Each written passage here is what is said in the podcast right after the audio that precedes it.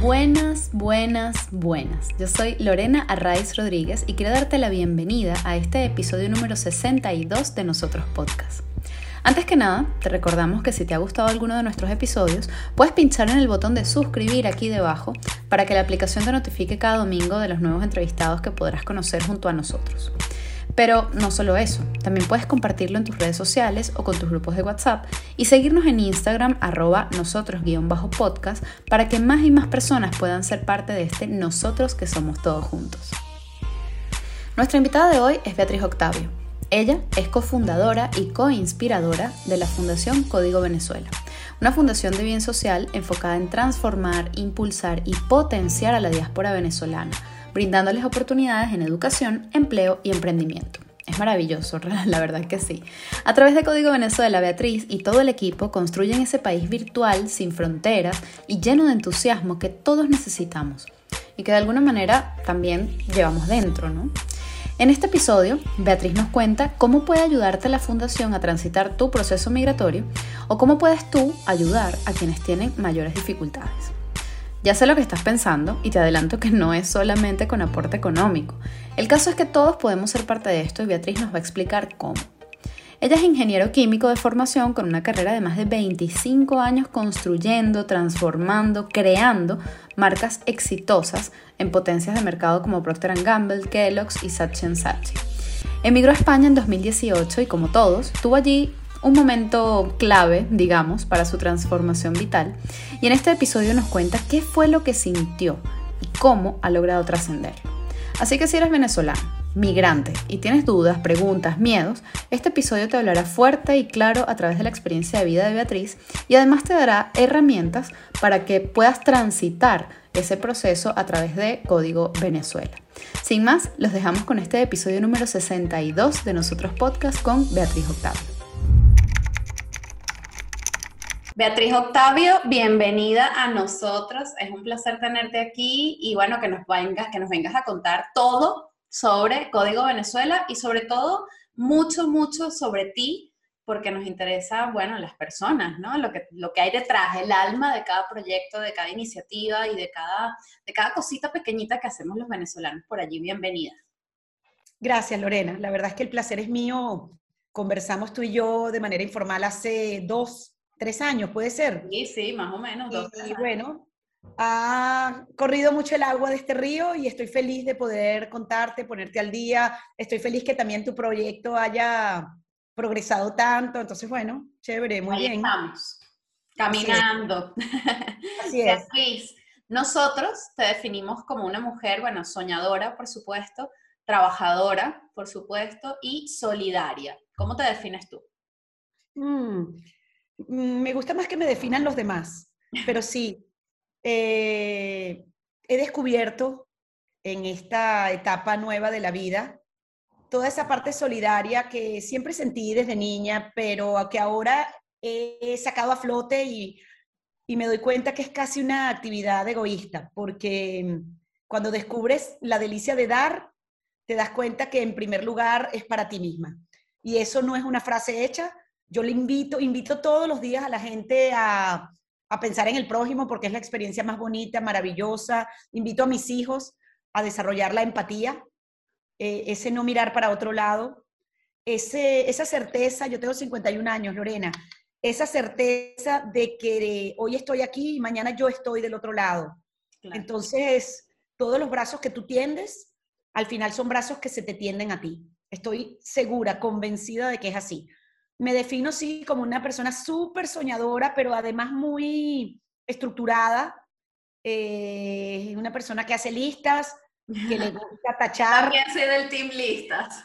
Team listas, team tachar de las listas, team esa sensación divina de logro, de chapalante, de... Soy muy optimista, súper optimista. Siempre creo que todo es posible y todo es posible. Y todo es posible, sin duda. Bueno, me ha encantado esta, esta intro, Beatriz. Yo creo que mucho de, todo eso que estás comentando aquí como abre boca es lo que, lo que ha echado para adelante y lo que ha hecho que, bueno, los venezolanos en general seamos como somos, ¿no? Como gentilicios somos bastante así. Luego es verdad que, por supuesto, a nivel personal eh, bueno, cada quien es un poquito más o un poquito menos, pero, pero sin duda esa, esa característica tuya, muy personal, eh, bueno, hace, hace que existan cosas maravillosas como Código Venezuela, de lo que quiero que nos hables ahora, em, y que de alguna manera encierra, bueno, encierra, no, reúne a toda esta, a, todo, todo, este mar de positivismo, pero no el positivismo, eh, sabes, de este que parece medio come flor, ¿no? Sino el positivismo de, de verdad, esto se puede, es lo que estás diciendo, ¿no? Yo creo que todo se puede porque todo se puede.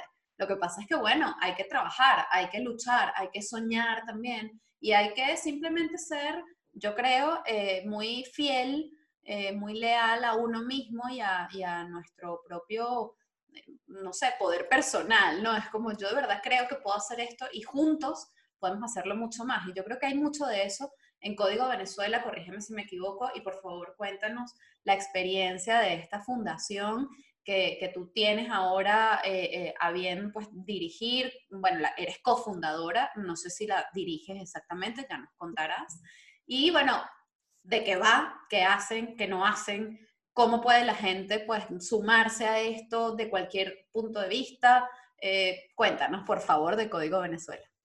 Claro que sí. Código Venezuela es una fundación de bien social inscrita en el Ministerio de Justicia español que hoy opera en todo el territorio español, pero que sueña, cuya visión es convertirse en el país virtual, es decir, en ese centro donde se podrán conectar los venezolanos que han tenido que salir del país, que son más de 6 millones hoy en día. Es decir, nuestro propósito es ir a todos los demás países que acogen migrantes venezolanos. ¿Y qué hacemos? Nosotros estamos enfocados en brindar oportunidades de educación, empleo y emprendimiento a la diáspora venezolana. También hemos visto que no podemos brindar una oportunidad de empleo a una persona que no tiene un estatus legal en el país de acogida. Entonces, también hemos desarrollado una sección de información legal y también una sección de apoyo de bienestar. Es decir, ahí tenemos audios de psicoterapia para autoimpartirte la que tienen que ver con la superación del duelo, de la nostalgia, con la creación de tu nueva identidad. Tenemos aquí una visita. ¿Por qué? ¿Por qué enfocarnos en educación, empleo y emprendimiento?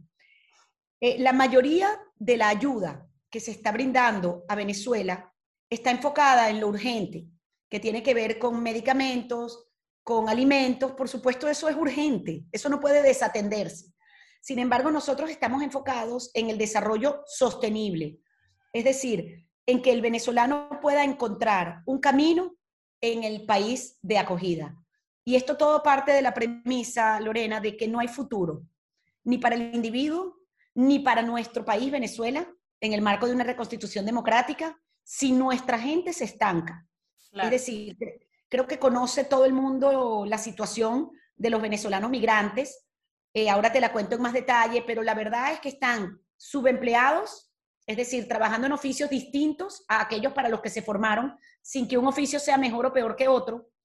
Es triste que se pierdan años de estudio, posgrados, doctorados. Eh, la gente está desempleada o nuestros jóvenes han tenido que dejar de estudiar. Entonces nosotros estamos abocados a que los jóvenes puedan continuar sus estudios, a que los profesionales puedan encontrar un trabajo en su área de formación y a que los emprendedores puedan emprender en los países de acogida.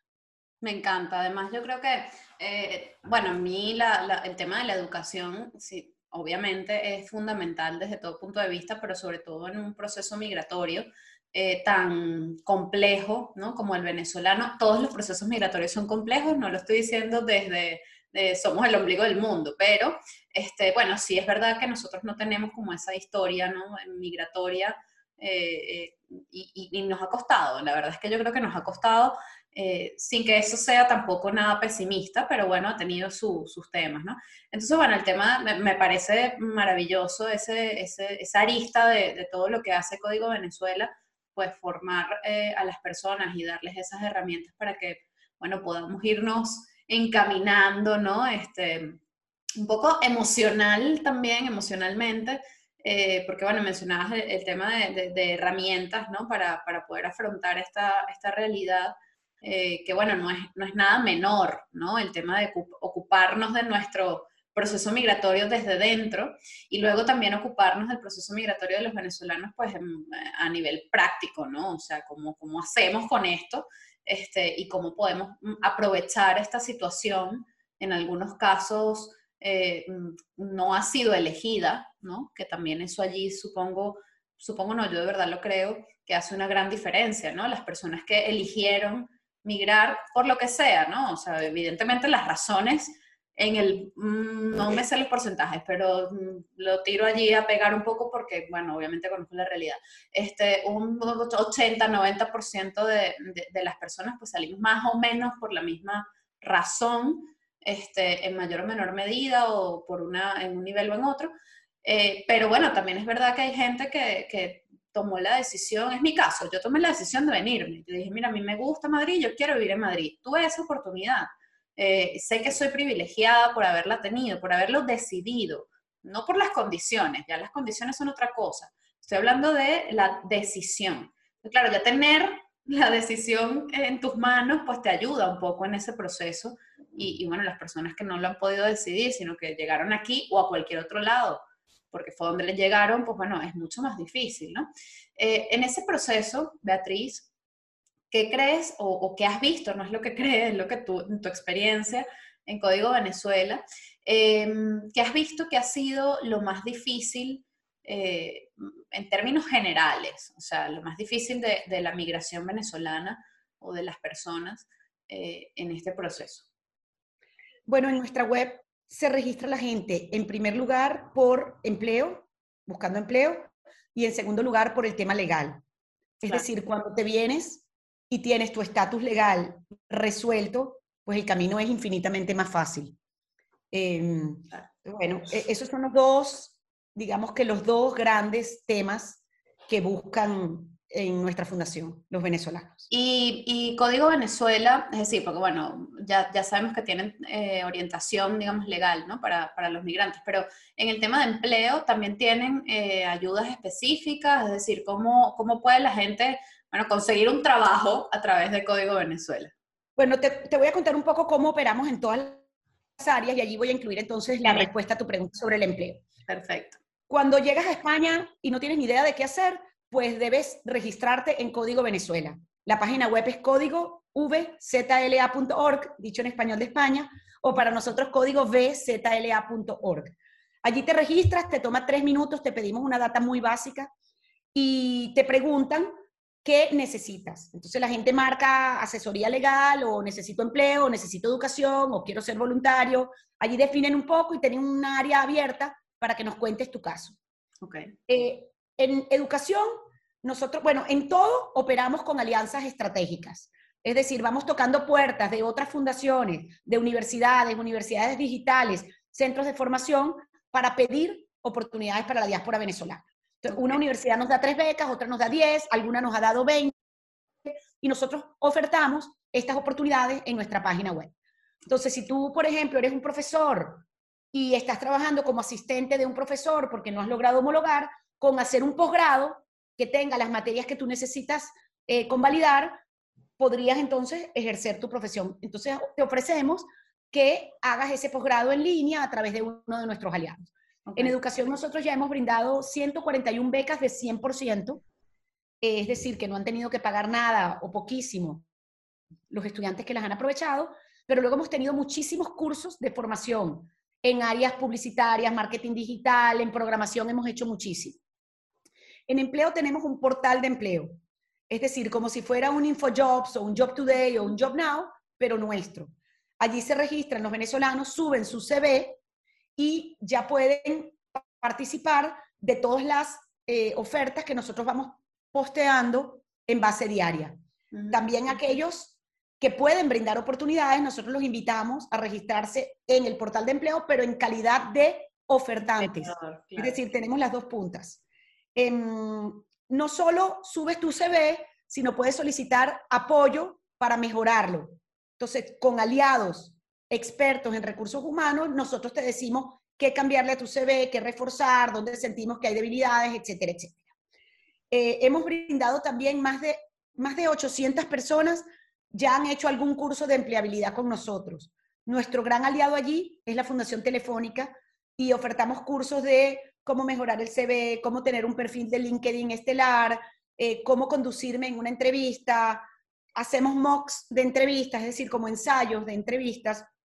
Tenemos aliados como Quiero Trabajo, que es una fundación, en este caso solo ayuda a mujeres, pero tú vas allí y te enseñan a entrevistarte, te dan hasta la ropa, eh, te empoderan.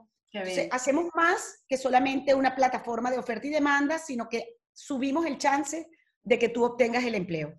Claro. Es un empleo. En emprendimiento tenemos una alianza con Bridge for Billions y ellos son maravillosos. Ellos lo que hacen es que tienen una plataforma que te lleva de una idea a un plan de negocios en solo tres meses. Tienes que dedicarle unas ocho horas a la semana, lo que significa que puedes estar trabajando en otra cosa y potenciar tu idea o tu proyecto en solo tres meses. Eh, así funcionamos. En el área de empleo, estamos ahorita en tema de programar eh, un marketplace que no es más que una sección de avisos clasificados, donde tú puedes postear tu oficio. ¿Por qué hemos sentido la necesidad de complementar el portal de empleo? Porque, por ejemplo, tenemos un odontólogo, por citar un ejemplo cualquiera, que no ha podido homologar o que está en proceso de homologación y que quiere ser traductor simultáneo o dar clases de inglés o dar una asistencia en matemática a un chamo o cuidar a un anciano o un médico que quiere cuidar a un anciano. Un mientras tanto, es muy válido en el que tú te ofreces como, como plomero, como pintor y el venezolano que quiere ayudar a otro venezolano, pues busca allí no solo por ayudar como caridad, sino que hay mucho talento. Y nos sentimos muy cómodos de contratar ese talento. Ven, qué lindo el gatico asomado. Nos sentimos muy cómodos de contratar el talento, venezolano. Entonces, ese marketplace va a estar listo en julio. Y como te digo, te puedes poner allí y decir, yo doy clases de pintura, yo tengo esta escuela, yo cualquier oficio, yo hago viajes al aeropuerto, cualquier cosa. Buenísimo, no, me encanta porque además, además está bien que la gente sepa que, existe, ¿no? Eh, que existen iniciativas como esta y que, y que pueden obtener eh, realmente algo muy concreto, ¿no? Porque también es como, bueno, está chévere todo lo que hay por allí, pero, pero a veces nos falta en algunas ocasiones pues concretar la ayuda, ¿no? Y, y bueno, hay situaciones que realmente ameritan eh, una concreción bastante rápida porque si no, bueno, se vuelve mucho más precario de lo que ya puede ser, ¿no? Su, su estancia. Bueno, me encanta esa, esa parte, ¿no? De, el grueso de lo que hace Código Venezuela. Y yo te quiero preguntar, Beatriz, decías hace un rato que, mm, que bueno, que en tu infancia este, eras, o, que has despertado ahora o reconectado con esa solidaridad que vivías en tu infancia, ¿no? Tú estudiaste además ingeniería, entonces yo, yo quiero saber como qué parte, eh, eh, cómo fue ese vuelco, ¿no? O, o, no, a lo mejor no ha habido un vuelco, sino que ha sido progresivo. ¿Cómo ha sido ese, ese proceso tuyo personal eh, que te ha llevado, pues, de, de la solidaridad en la infancia eh, a, a, la ingeniería, eh, a la migración y entonces a Código Venezuela? Si nos puedes contar un poquito esa línea de, de, de vida, pues yo creo que compensa además eh, para conocerte, ¿no? Porque al final tenemos que saber quién está detrás. Gracias, Lorena. Tú sabes que yo creo que este proceso de migrar nos mueve a todos mucho por dentro. Es decir, yo, como tú decías antes, cuando lo haces porque quieres o cuando lo haces porque sientes que tienes que hacerlo, que, que, que, que ya llegó tu límite en tu país y respeto mucho porque todos tenemos distintos límites y respeto profundamente al venezolano que sigue allá, lo admiro, lo respeto y le agradezco y respeto profundamente las razones de cada uno para migrar. Pero yo de joven me fui a vivir a Nueva York en una época por un tema laboral y yo no lloraba cuando oía a Simón Díaz, pues ni, ni, ni comía arepa como, como si fuera el último manjar. Yo me fui y amaba mi país, había dejado familia en Venezuela, pero siempre sentía, puedo volver, allá está mi país, ahora hay un sentimiento que es diferente porque ha habido un quiebre. Entonces, cuando nos venimos después de ese quiebre, yo creo que nadie es indiferente. Yo creo que nos conectamos con el venezolano que vemos en la calle, nos reconocemos, nos saludamos con cariño. Eh, cuando yo llego a España, yo vengo de una carrera corporativa, trabajé en Procter, en Kellogg's, em, y cuando vengo a España, pues ahí el pensamiento, de, bueno, como el de todos, ¿qué hago aquí? O sea, me empleo, emprendo y miras a tu alrededor con los ojos siempre muy abiertos. ¿Qué hago? Por cierto, esos comienzos, esas rupturas son súper positivas. Yo le digo a todo el mundo que no las mire con miedo. Todos, aunque te quedes en tu mismo país, deberíamos cada cierto tiempo decir, ok, me paro y corrijo rumbo. ¿Estoy en el camino que quiero o no? Déjame corregir rumbo. Entonces, para mí fue un proceso maravilloso. Eh, se gana y se pierde. Hay que enfocarse en lo que se gana, pero, pero es un proceso que te mueve. Y cuando yo me vengo para acá con mi esposo, con mis tres hijos, muy afortunada, con, con una parte de mi núcleo familiar, pues tocaban a mi puerta la gente de Globo, porque de repente un chamo pedía una hamburguesa y yo abría y eran venezolanos todos. Mm. No solo eran venezolanos, eran profesionales, eran músicos, eran directores de algo, eran, eran chamos solos, que dejaron toda la familia atrás, era, y eso es conmovedor, eh, te provoca ayudarlos porque además esa gente viene con una sonrisa de oreja a oreja. Y fíjense, por ejemplo, cuando llueve, los Glovers son venezolanos y se van mojando por la calle y tú les abres la puerta y ellos están sonreídos, agradecidos.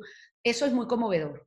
El venezolano tiende a ayudar al venezolano, aquí llegaba la gente y tú decías, llegó fulano y lo ayudas y dónde puedo vivir. Y esas noches en las que de repente te reunías con alguien que está recién llegado, pues recuerdo la mía, del miedo, yo llegué un 8 de agosto, sentadita así mirando para todos lados y todo es nuevo, pues todos después ayudamos a los que vienen llegando. y hubo gente que llegó y, y, reunías dinero entre muchos para que pudieran sacar la cabeza del agua y, y sentada con una gran amiga eh, que es una defensora de los derechos humanos, una, una, mujer a quien Venezuela le debe muchísimo. Sentada con ella, ella me decía, vea, tú tienes que trabajar en montar algo para la diáspora, tú que eres así proctoide, como le dicen, estructurada, monta una presentación. Y yo siempre decía, bueno, pero es que yo tengo que producir, pero me fui metiendo en esto y, ya no hay salida, pues me fui metiendo en qué se puede hacer, cómo lo estructuramos, cómo lo montamos bien montado, creamos esta imagen eh, que sentimos es muy bonita, em, y empezamos a tocar puertas y la gente se fue sumando. Y bueno, ya, no hay vuelta atrás, fue, fue una cosa de, de crecimiento. A mí me gusta decir, el otro día alguien me dice, wow, es que em, hay una noticia de una banda de venezolanos en no sé dónde. Y bueno, te sobrecoge pensar que tú te sientes definida por lo que hacen los demás venezolanos. Y de repente cuando alguien roba en Venezuela, pues es alguien que roba y no eres tú. O cuando un español hace, comete un delito, pues es un español.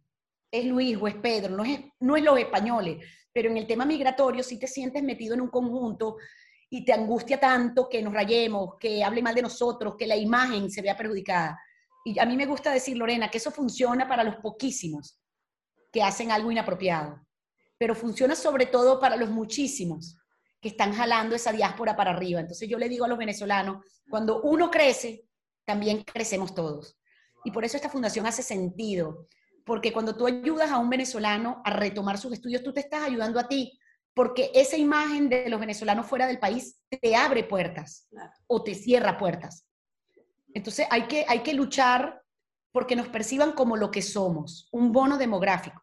No somos una carga. Me niego, Lorena, me niego si hay una cosa que yo quiero decir, lo logré, es que no hablemos de caos, catástrofe, crisis, problemas. Nosotros somos oportunidad, posibilidad, somos futuro. 80%, hoy esta data, 80% de los que se han ido de Venezuela son jóvenes entre 18 y 40 años. Imagínate eso para Europa, que viene envejeciendo. Nosotros les traemos juventud. Oye, esta data que viene de Facebook. Es decir, cuando tú te metes en el Facebook Business Manager para crear un anuncio, tú puedes crear audiencias. Y esas audiencias te dicen cómo es la realidad estadística.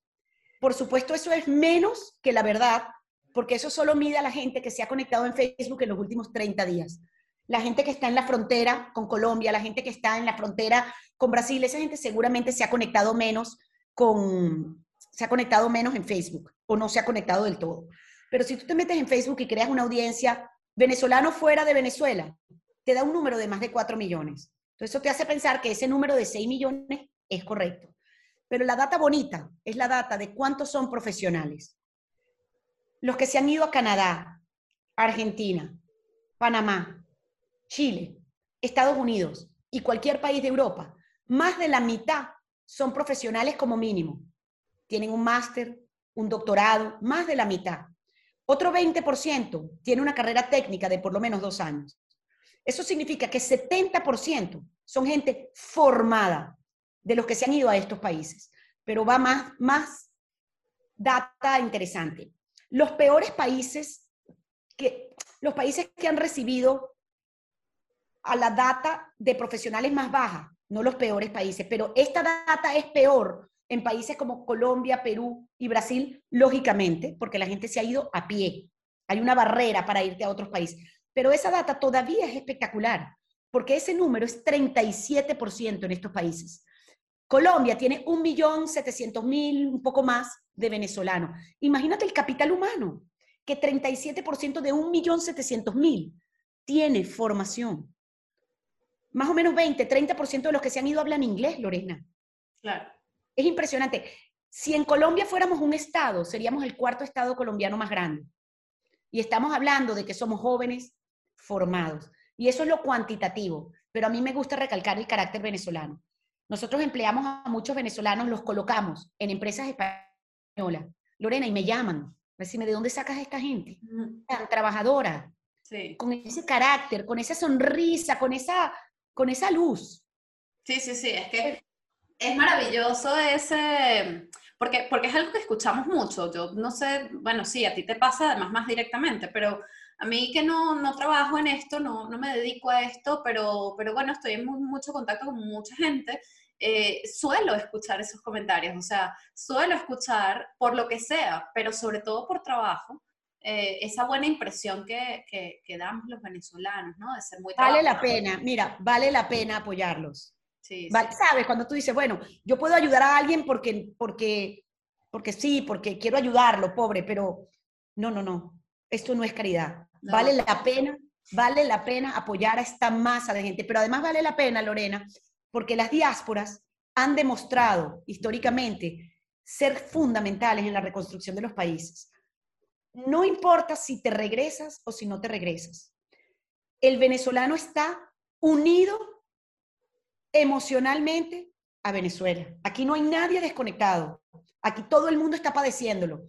Entonces vale la pena ayudarlos porque primero envían remesas a sus familiares. Todo el que puede envía remesas a sus familiares. Hoy es la primera fuente de ingresos en Venezuela. Un chamo que toca en la calle, que ahora está en un conservatorio, que tiene un, un ingreso mínimo mensual, ese chamo le está mandando remesas a su mamá. Es conmovedor. O sea, hay que pagar un piso que comparto con otros tres chamos y el segundo gasto es mandarle a mi, vieja una remesa que le cambia la vida, porque esa remesa es para comer. Esa remesa no es para que se den un lujo ni para que vayan de vacaciones, es para comer. Ayudar aquí a los venezolanos es ayudar allá.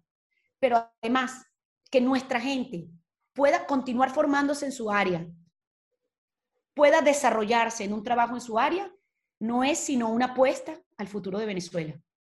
Sí, es así, totalmente. Y me gusta mucho eso de, ayudar aquí es ayudar allá. Yo creo que si tenemos esa conciencia también podemos ampliar eh, el espectro, ¿no? De, ayuda, de solidaridad, de empatía, de, eso, de darnos oportunidad unos a otros, ¿no? Y esto también hay que, hay que venderlo mucho porque los sirios mm. eh, están ahí, ahí con nosotros. Hay, hay quienes dicen que ya los pasamos y que somos la diáspora más grande de la historia de la humanidad. Pero si no los pasamos, estamos allí, allí con ellos. Sin embargo, los sirios migraron a Europa, digamos que a países del primer mundo. El reto de la migración venezolana es mucho mayor porque la mayoría han migrado a países con grandes problemas, eh, a países subdesarrollados, vecinos, que muy amablemente nos han acogido. Y sin embargo, la ayuda a la diáspora siria ha sido diez veces mayor que las ayudas económicas que se han dado a la diáspora venezolana. Por eso nosotros también estamos empujando esta causa para que también se atienda la problemática de la migración venezolana fuera de Venezuela. Es así, además, bueno, allí hay un trabajo también muy de hormiguita de, mucha gente para, lograr también los estatus, ¿no? Allí hay un tema de, reconocimiento de, o sea, los, los refugiados sirios y los refugiados o no venezolanos, o sea, entiendo que tiene también que ver con, ese trabajo eh, que hay que hacer y que entiendo que, están haciendo.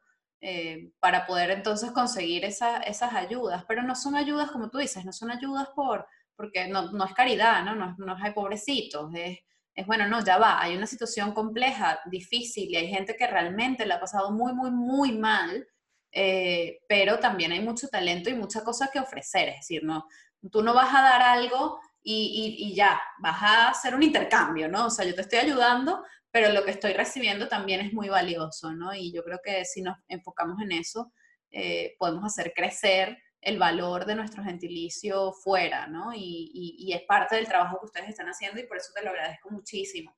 Beatriz, eh, mm, bueno, no me dijiste lo de la infancia, yo quiero que tú me cuentes algo de tu infancia que te conecta o, con lo que tú hayas reconectado a partir de ese trabajo que estás haciendo, porque siento que, que allí en la infancia también hay unas cositas que a uno luego se le destapan y dices, wow, yo siempre he estado conectada con esto, solo que, bueno, eh, en la vida, pues uno va haciendo más y más cosas, pero en lo que reconectas con eso que llevas realmente dentro y que tiene que ver con tu infancia, con tu niño, con tu adolescente interior, pues todo eso se ve, se ve reflejado y, es un trabajo más honesto y más auténtico, ¿no? Así que bueno, cuéntame. Mira, yo vengo de una casa de muchos hijos, una familia súper grande, donde compartir era, era un ajuro, éramos muchos.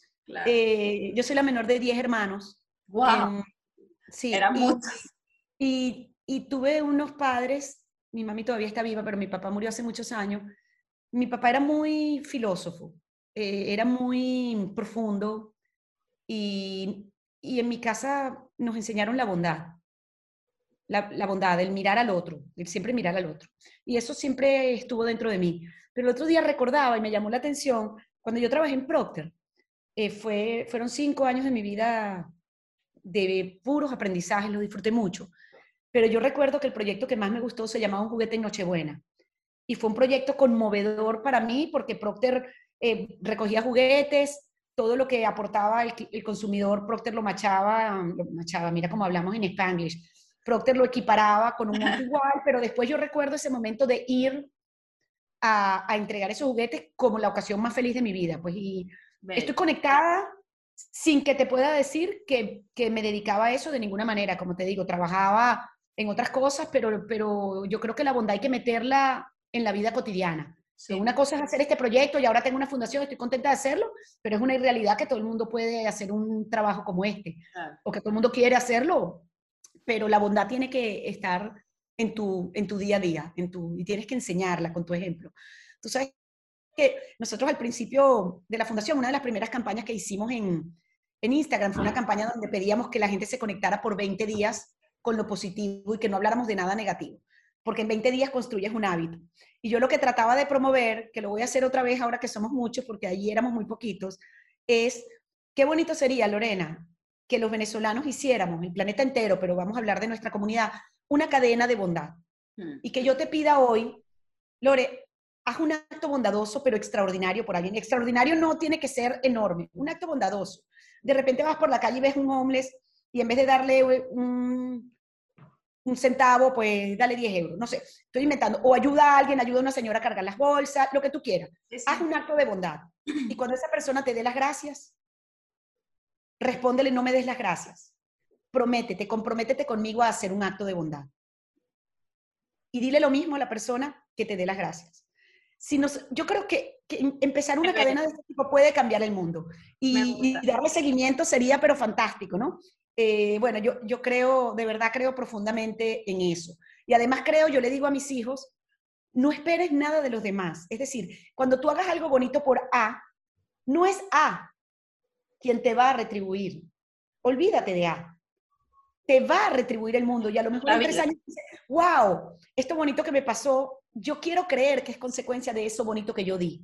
Entonces, bueno, yo creo profundamente en eso, creo profundamente en eso. Yo sí creo que, que es así también, o sea, tal cual tú, eh, diría Jorge Drexler, cada uno da lo que recibe y luego recibe lo que da. Exactamente. al, final, al final sí, es una cadena eh, de, de, cosas buenas o no, ¿no? O sea, según lo que, lo que des, tal cual. Em, bueno, con esto... Te puedo contar algo que no quiero que se nos pase, que llegue el final del tiempo, porque yo creo que lo más importante de esta fundación, porque es el elemento diferenciador, es la tecnología. Okay. Es decir, nosotros somos una plataforma, una economía de plataforma, una plataforma digital. A ver. Y, eso, y esa es la clave para que nosotros podamos abarcar el mundo, expandirnos y ser masivos. Es decir, nosotros somos un Uber, un Airbnb de oportunidades. Esas economías de plataforma han cambiado la forma como nos vinculamos con el mundo. Ya no viajamos igual, ya no reservamos un hotel igual, ya no nos trasladamos de la misma manera. Pues nosotros queremos ser esa economía de plataforma que une a los venezolanos de manera tal que si en Chile abren una clínica virtual y necesitan a 20 médicos, los consigan en Código Venezuela, en el país virtual. ¿Por qué? Porque ¿qué médicos estarían más dispuestos a un proyecto innovador, digital, vinculado al área de la medicina, que unos médicos jóvenes que han perdido su geografía y su modo tradicional de sustento, que no están pudiendo ser médicos, esos están completamente abiertos. ¿Qué pasaría si, por ejemplo, se hace la primera orquesta virtual, sinfónica? ¿Dónde encontrarían al primer violín? Pues yo esperaría que lo encontraran en la gran plataforma que es Código Venezuela, donde hay siete primeros violines dispuestos a ir a cualquier sitio del mundo o no tienen que ir a ningún sitio del mundo.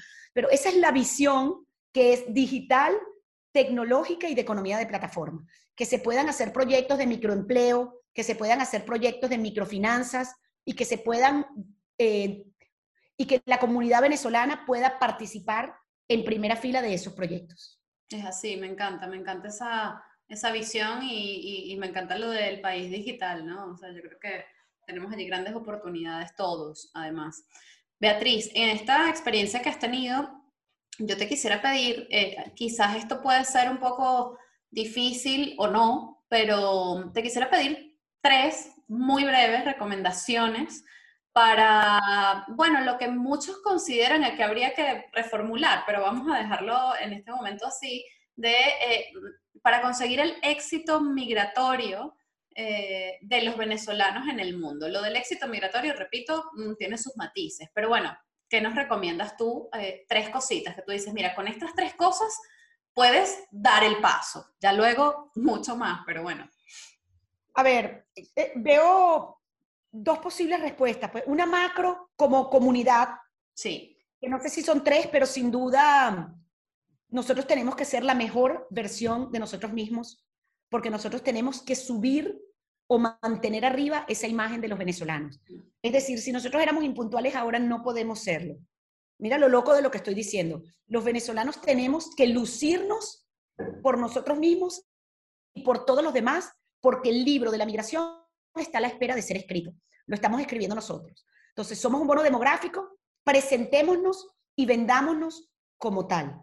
No hablemos mal de nosotros mismos, vamos a, vamos a jalarnos para arriba unos a otros. Eso lo digo en cuanto al macro como comunidad. En cuanto a lo micro, llegas a un nuevo país, ¿qué tres cosas deberías tener para garantizar tu éxito? La primera que yo diría, y estoy siendo totalmente personal, es calma uno llega como Erika de la Vega dio un TED Talk sobre esto y lo expuso muy bien. Ella dice, yo el primer año me sentí debajo de una ola y yo también. Porque estás tan yo, deseoso, yo que todos. ¿Verdad? De triunfar, de hacerlo bien, yo tengo que conocer gente, yo te... No vale, calma. Yo entiendo que el dinero apremia y la angustia económica es muy grande, calma, calma, observa, entiende tu nuevo entorno, calma, sea amable contigo mismo, de verdad, sea amable contigo mismo. Eso es lo primero.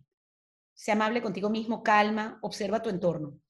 Bueno, lo segundo, por supuesto, es enfócate en lo que sí tienes, hmm. no en lo que perdiste. Porque salir de ese hueco y de esa nostalgia, eso no significa desconectarte.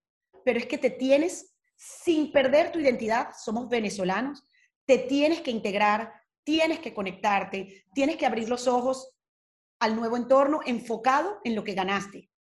Entonces, enfócate, si vienes de Venezuela España, enfócate en que puedes caminar por la calle. No te enfoques en que hace frío. No sé si me explico. Enfócate en lo positivo. Y la tercera recomendación para que tengas éxito es regístrate en Código Venezuela, que queremos, estamos aquí para brindar herramientas, para ayudarte. Son muchos a los que hemos podido ayudar, son muchísimos a los que no hemos podido ayudar. Estamos lejos de haber alcanzado todo el valor de nuestro propósito, lejos, queremos crecer, pero tenemos toda la voluntad. Nadie te podrá decir que no le respondimos. Habrá quienes le pudimos conseguir un abogado pro bono y habrá algunos cuyos casos eran más complejos. Em, trabajamos cada día para que cada día sean más los casos de éxito y podamos ayudar a más venezolanos. Yo te sugiero eh, eh, conectar, registrarte con la Fundación Código Venezuela, formar parte de nuestra comunidad. Somos gente ayudando gente. Eh, me gusta, un día nosotros hablamos con la gente de la diáspora armenia y de la diáspora judía como modelos. Lo hacen muy bien. Y un día me decía una persona muy vinculada con la diáspora judía que cuando llega alguien ellos le preguntan, ¿cómo estás? ¿Qué necesitas? Cuando esa persona responde, estoy bien, no necesito nada, le dicen, qué maravilla, ¿cómo nos vas a ayudar? Claro. Aquí se tiene que conectar todo el mundo, el que puede dar y el que necesita recibir. Nosotros vivimos de pequeñas donaciones eh, y de eso nos gusta vivir. Estamos tratando de conseguir eh, el apoyo de, una gran, de grandes organizaciones para nosotros poder realmente expandirnos y crecer. Pero hoy vivimos de pequeñas aportaciones mensuales que nos hacen los venezolanos y los españoles que aman Venezuela y vinculados con Venezuela. Y yo invito a la gente a que nos apoye con 10 euros, con 20 euros, con 100 euros, lo que quieran. Y si es una donación puntual también, porque vivimos de eso. Es muy fácil a través de la página web, con PayPal, con tarjeta de crédito, como quieran, con una transferencia. Animamos a los que pueden a que nos apoyen para ayudar a los que necesitan. Así es, así es. Me gustó eso de, esa, experiencia ¿no? de la diáspora judía y de cómo organizarse. Em, ¿Con qué sueñas y a qué le temes, Beatriz?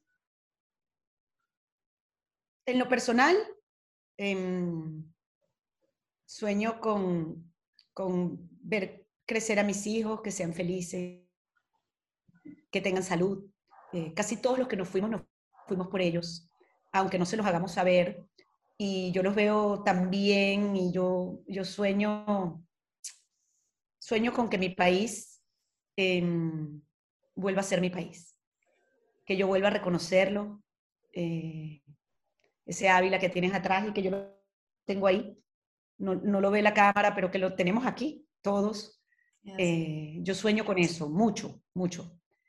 Eh, con respecto a la fundación, sueño con lograrlo, Lorena. Estoy segura que lo vamos a alcanzar, pero solo quiero que otros lo vean, que otros vean que Venezuela ya no limita al norte con el Mar Caribe y al sur con Brasil. Solo quiero que podamos seguir siendo un país, porque 6 millones de personas están regadas por el mundo. Eh, yo creo en el poder de este proyecto, no solo para Venezuela. Todo, todo es virtual. Yo sueño con que podamos ser un país virtual, conectados, ayudándonos, que haya de todo. Estamos trabajando un proyecto de comunidades yo sueño con conectar a los médicos, con conectar a los ingenieros, a los músicos. Sueño todos los días, trabajo todos los días por hacer ese sueño realidad. No me canso. La gente me dice, cuando voy a presentar, siempre termino, me dicen, wow, qué energía, tú te lo crees. Y digo, es que yo nunca. Que Me mm. dicen, qué bien, qué bien presentas, qué buena oradora. Y digo, no, no, no. ¿Cuánto creo en este proyecto? Porque cuando tú crees en algo, es que, es que me, me levanto y voy a una reunión, a veces digo la misma presentación siete veces en un día con la misma emoción, porque de verdad, Lorena, yo creo en esto. Creo que no hay futuro, de verdad yo creo que no hay futuro si no nos enfocamos en el desarrollo sostenible de la gente que se fue. Eh, y sueño con eso, sueño con eso cada día, pero trabajo. No es soñar por, soñar, yo trabajo todos los días para que ese sueño pase. Claro, claro. ¿Y a qué le temes? Um, conchale, yo le temo, le temo horrible a la inseguridad. Mm física y jurídica. Ahora voy a Venezuela y me da pánico la inseguridad. Eh, voy a ver a mi mami. Eh, yo le temo a la injusticia mucho. Le temo a los temas de salud, pánico. Estoy contentísima con la evolución del, coronavirus. Ha sido terrible. Tengo pánico con lo que está pasando en Venezuela con el tema del coronavirus. Me hace sentir triste cuando me ponen la vacuna. Eh, leí en Twitter a alguien, no recuerdo quién, que posteó una de las cosas más bellas que yo he visto, que dijo, fui aquí en España a ponerme la vacuna y pensé en todos mis hermanos venezolanos que no tienen acceso a ella. Y cuando la enfermera me dijo, ¿le ha dolido? Le respondí sí. Pero en realidad no me había dolido el pinchazo. Y es así, pues, o sea, es muy triste, uno se siente un poco triste de, de todos los privilegios, aunque estemos sufriendo en muchos aspectos y haya muchos hermanos sufriendo en la diáspora, pues tenemos en nuestro corazón a los que están pasando hambre, a eso le temo, le temo a mi país en ruinas. ¿Qué es Venezuela para ti? Con esto ya cerramos. Eh, ¿Y cómo crees que podemos, cada quien desde su trinchera, como yo le digo, ¿no? O cada quien desde donde está hoy, eh, pues contribuir a, la reconstrucción del gentilicio, ¿no? No del país, que también, y ya ese es otro trabajo, pero desde donde estamos, aportar a esa reconstrucción social, porque bueno, estamos rotos, ¿no? Estamos de alguna manera mm, golpeados y es como, bueno, cómo reconectar allí y, hacer lo mejor que podamos por nuestro gentilicio y bueno, ¿y qué es Venezuela para ti? Bueno, Venezuela es mi infancia y mi juventud, que fueron bellísimas, inolvidables. Em, Venezuela es mi amor por las plantas, por, es, por, por la naturaleza, por la playa, por el sol. Eh, Venezuela mi mamá, eh, mis hermanos, lo que soy, mi sentido del humor. Em, he encontrado toneladas de amigos y de afectos aquí en España. No siento sino agradecimiento, me han abierto las puertas. Toneladas de españoles que trabajan en la Fundación.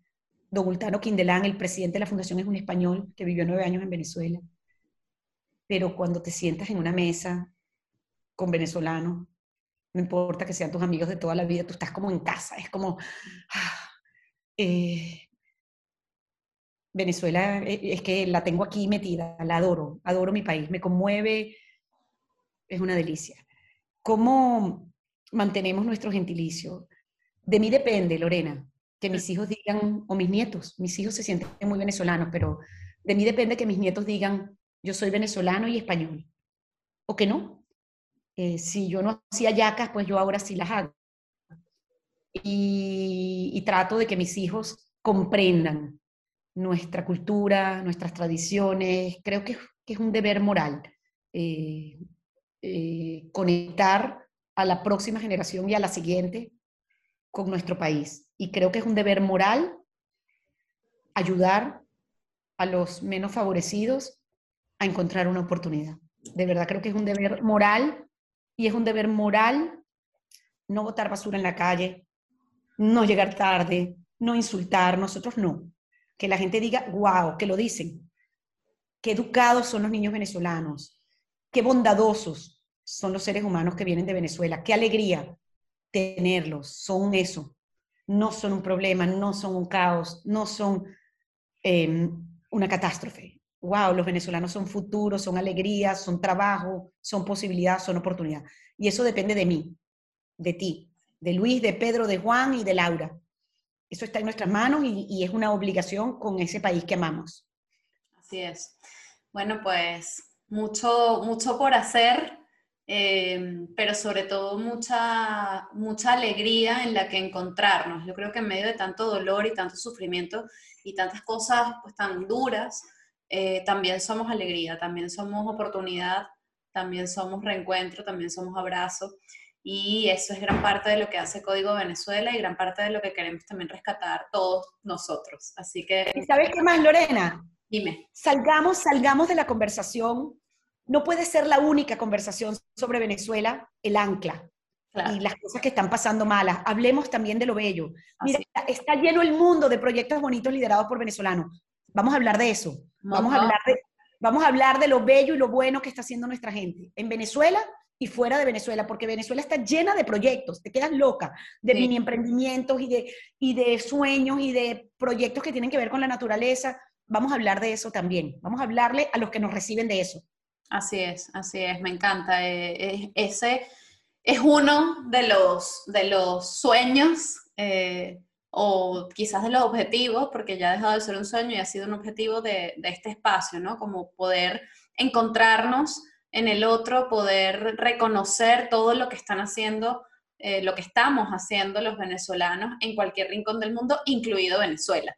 Así que, bueno, muchísimas gracias, Beatriz. De verdad que ha sido precioso conversar contigo, conocer la labor que están haciendo. Esto es solo la puntica del iceberg, yo lo sé, Pero bueno, los invitamos a todos a, seguir a Código Venezuela y a Beatriz Octavio y todo el trabajo que están haciendo, a registrarse, a hablar, a buscar y a difundir sobre todo ¿no? este, esta plataforma y este espacio. Muchas gracias de nuevo, de verdad. Muchas, muchas gracias. A ti, eres una bella, muchas gracias. Qué bella.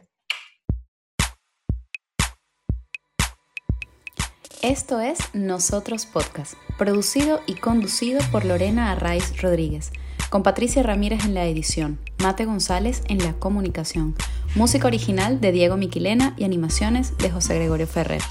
Recuerden seguirnos en nuestras redes sociales arroba nosotros-podcast y suscribirse en cualquiera de nuestras plataformas, YouTube, Spotify, Google, Apple, para que podamos estar más conectados y, muy importante, para que podamos compartir opiniones, sugerencias y peticiones, porque nosotros es eso, un punto de encuentro para recordar que somos tan solo una gota en el mar infinito de nuestro gentilicio.